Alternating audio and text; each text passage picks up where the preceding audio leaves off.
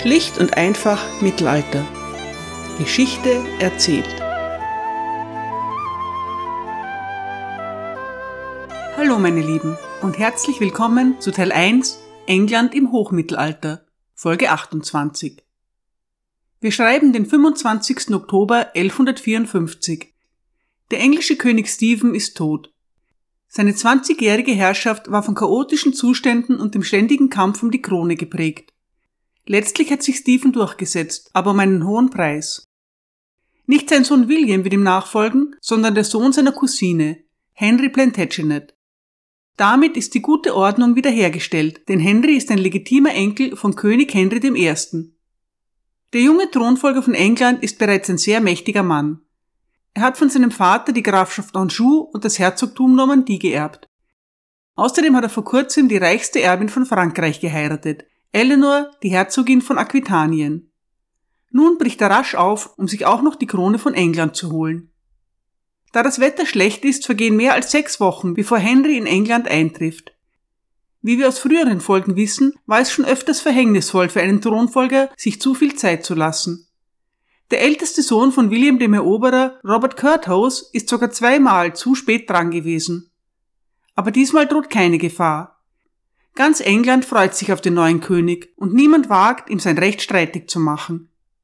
Am 8. Dezember landet Henry schließlich bei Southampton. Und was tut er dann? Was ist das Erste, das jeder neue englische König tut?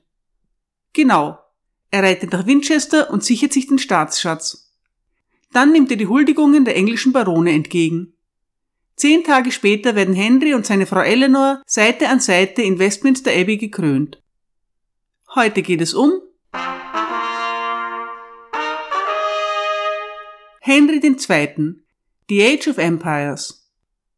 Die Regierungszeit von Henry II. ist wahrlich das Zeitalter eines Imperiums.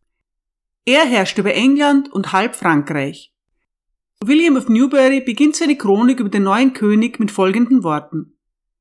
Im 1154. Jahr des Herrn erhielt Henry, der Enkel von Henry dem Älteren, durch dessen Tochter, die Kaiserin, sein erbliches Königreich. Henry war nach dem Tod von König Stephen aus der Normandie nach England gekommen. Von allen begrüßt und mit der heiligen Salbung zum König geweiht, wurde er in ganz England von Volksmengen bejubelt, die ausriefen, es lebe der König! Das Volk, das das Elend der letzten Regierung erlebt hatte, aus der so viel Übel vorhergegangen war, erwartete nun Besseres von seinem neuen Herrscher. Insbesondere als Klugheit und Entschlossenheit und eine strenge Achtung der Gerechtigkeit an ihm zutage traten. Gleich zu Beginn hatte er das Aussehen eines großen Prinzen. Soweit William of Newbury. Henry ist erst 21 Jahre alt, aber tatsächlich eilt ihm sein Ruf bereits voraus. Im Alter von nur 14 Jahren, noch nicht einmal zum Ritter geschlagen, hat der junge Prinz seinen ersten Eroberungsversuch in England gestartet. Mit wenig Erfolg, aber Henrys legendäre Entschlossenheit und sein Wagemut haben schon damals auch seine Gegner beeindruckt. Ich habe Henry schon in Folge 24 anlässlich seiner Heirat mit Eleonore von Aquitanien ausführlich beschrieben. Er ist gut aussehend, charismatisch, gebildet, mutig und ein ausgezeichneter Jäger. Er ist immer aktiv und steckt voller Energie. Standesdünkel zeigt er kaum. Bei der Vergabe der Staatsämter achtet er mehr auf Tüchtigkeit als auf noble Abstammung. In den ersten Jahren seiner langen Herrschaft loben ihn die Chronisten in den höchsten Tönen. Aber natürlich ist auch Henry kein Übermensch. Er ist ungeduldig, nachtragend, ein notorischer Weiberheld und seine furchtbaren Wutausbrüche sind legendär. Dazu eine kleine Anekdote. Über Hugh of Avalon, den streitbaren Bischof von Lincoln, wird erzählt, dass er sich nicht gerne dreinreden lässt. Als ein königlicher Förster Bewohner seiner Gemeinde misshandelt, exkommuniziert er den Mann. Außerdem weigert er sich, einen lukrativen Posten mit einem königlichen Favoriten zu besetzen. Henry ist wütend und bestellt den Bischof zu sich an den Hof. Als der Kirchenmann dann aber vor ihm steht, wendet Henry sich ab.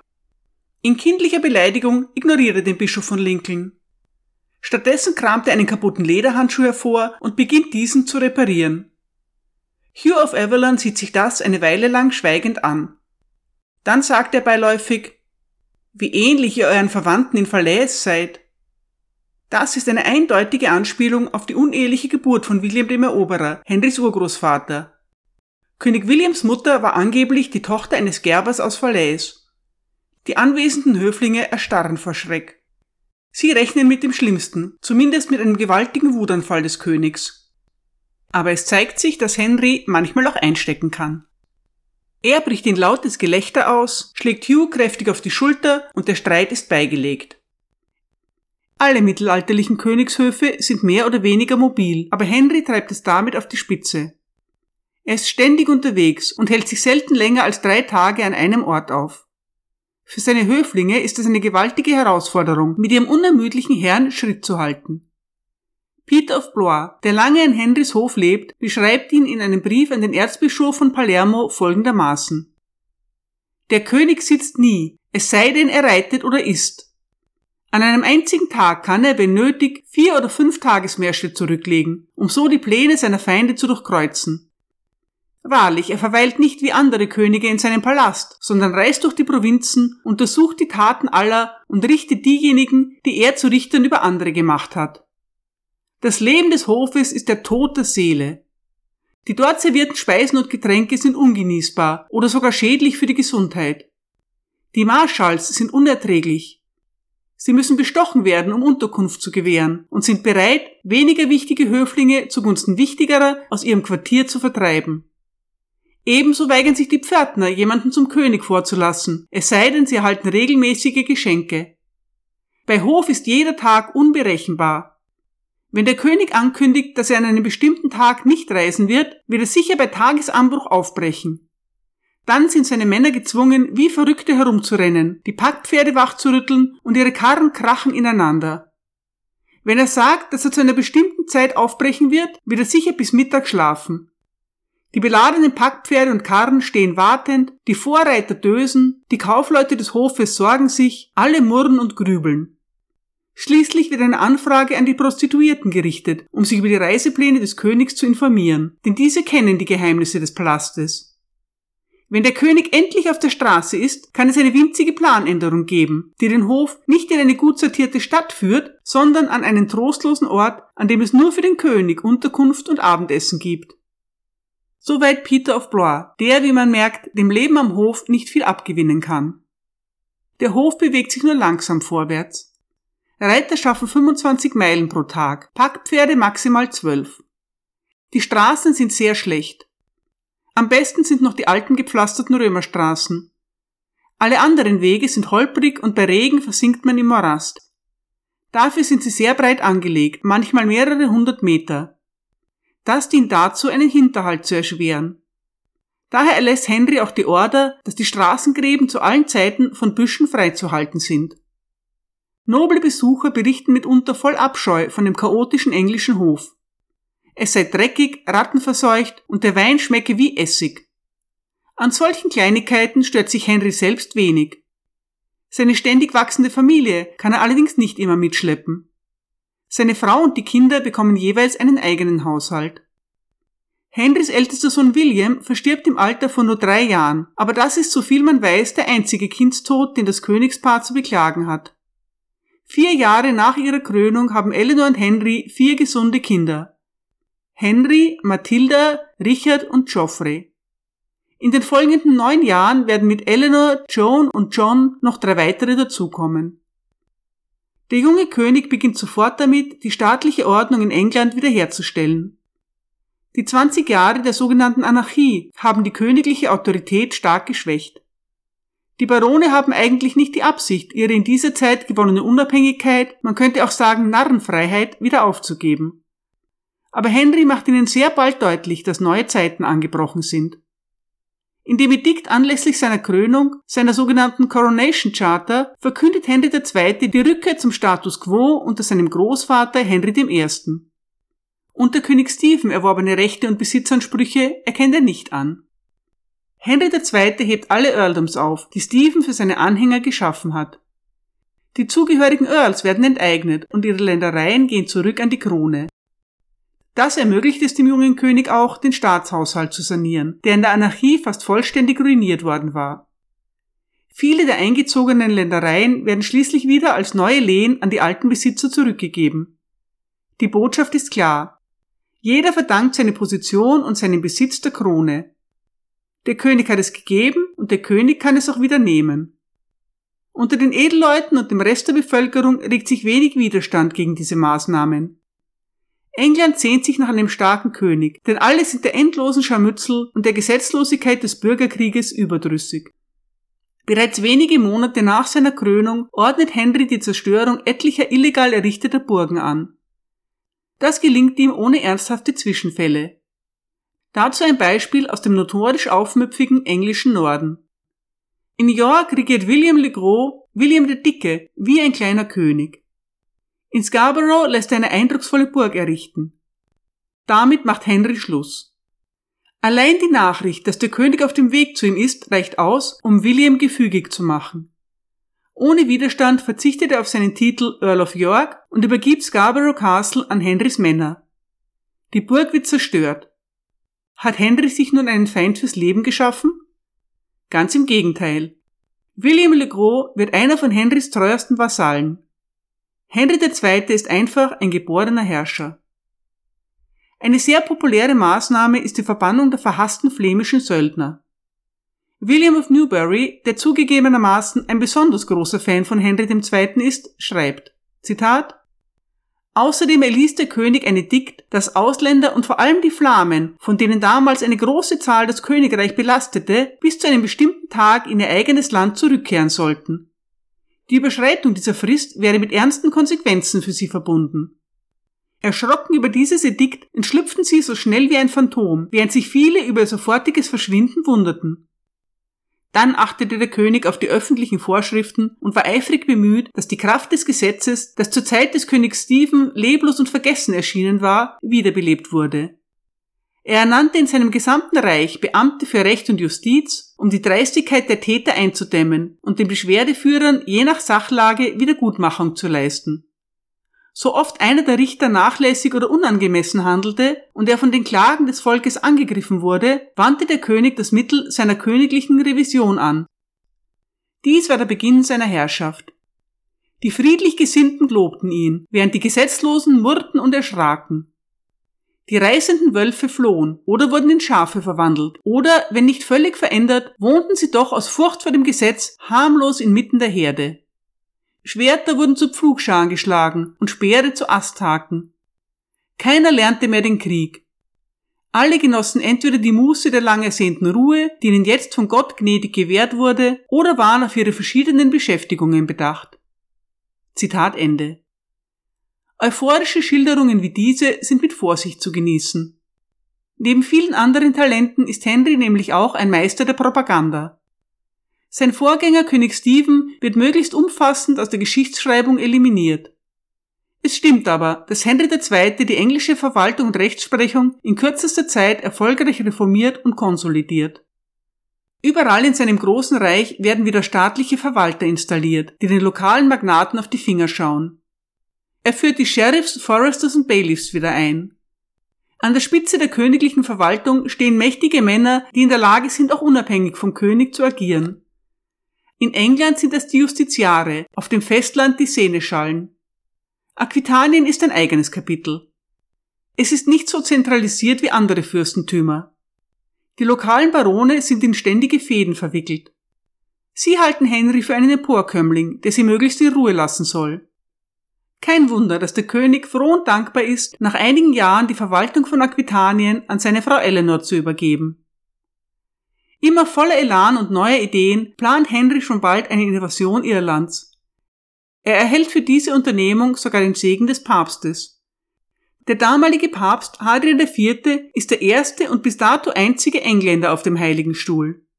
Sein ziviler Name Nicholas Breakspear zu Deutsch Nikolaus Bruchspeer legt nahe, dass an ihm kein großer Ritter verloren gegangen ist. Wie alle Päpste dieser Zeit freut er sich aber, wenn jemand anderer für die Kirche kämpfen möchte. Also gibt er seinen Segen und trägt dem König auf, die irische Kirche zu reformieren. Henrys wichtigste Lords und vor allem seine Mutter, Kaiserin Mathilda, sind allerdings gegen das Vorhaben. Henry respektiert seine Mutter sehr.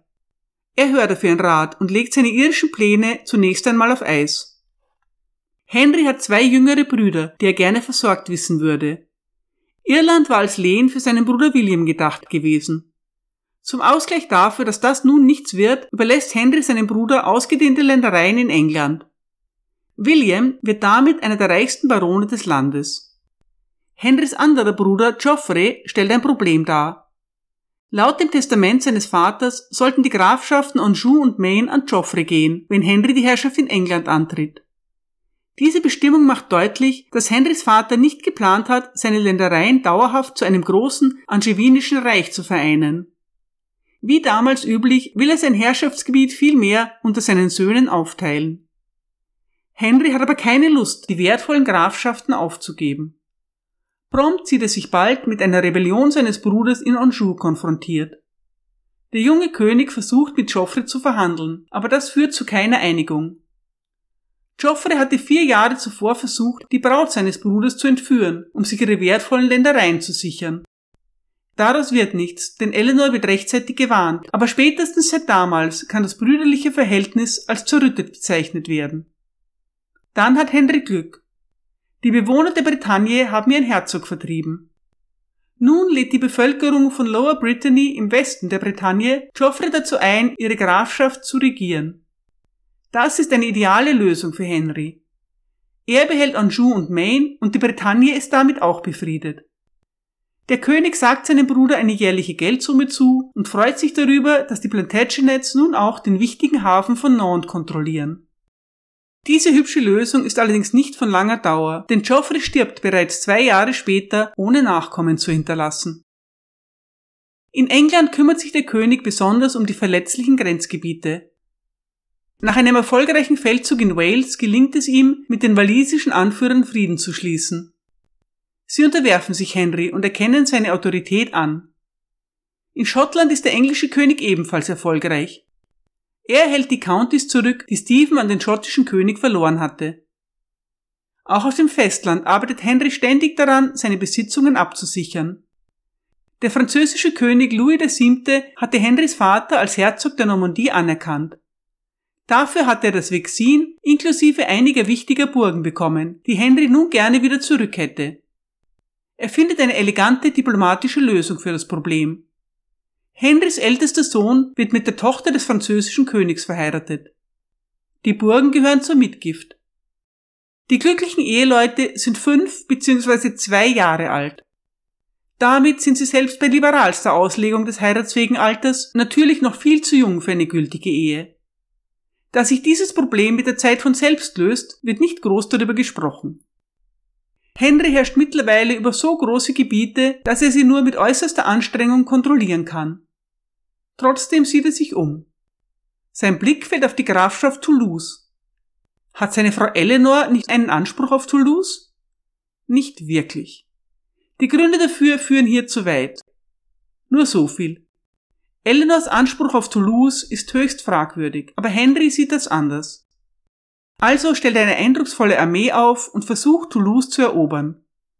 Unter den vielen Edelleuten, die ihn begleiten, ist auch der Organisator der Kampagne, Henrys guter Freund und Kanzler, der Erzdiakon von Canterbury, Thomas Becket. Es fällt mir nicht leicht, aber Thomas Becket ist die nächste Folge gewidmet, also lasse ich ihn daher für diesmal weitgehend außen vor. Toulouse ist eine große Stadt und gut geschützt.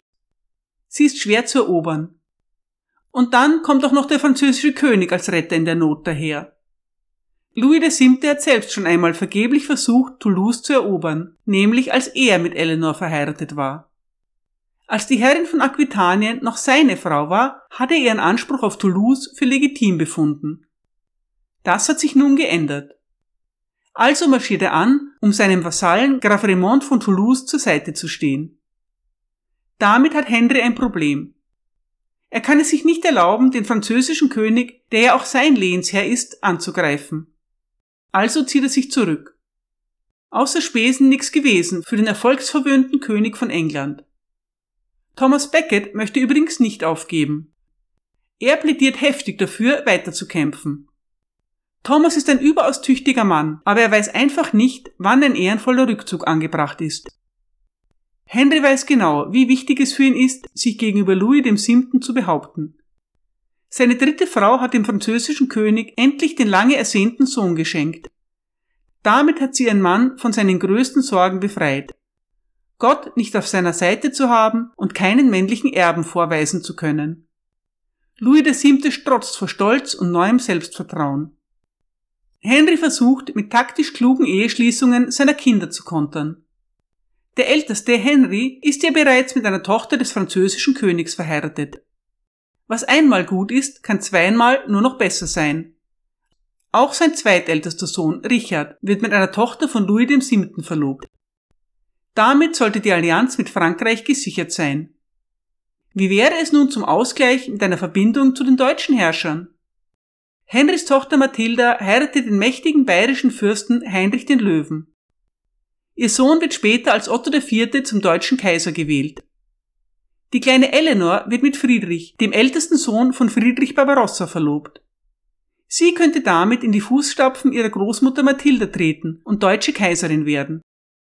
Aber diese Ehe kommt nicht zustande, da Friedrich sehr jung verstirbt. Eleanor bekommt postwendend einen neuen Bräutigam. Sie wird nicht Kaiserin von Deutschland, sondern Königin von Kastilien. Auch nicht schlecht. Wer fehlt uns noch? Gar nicht leicht den Überblick zu bewahren. Ach ja, Geoffrey.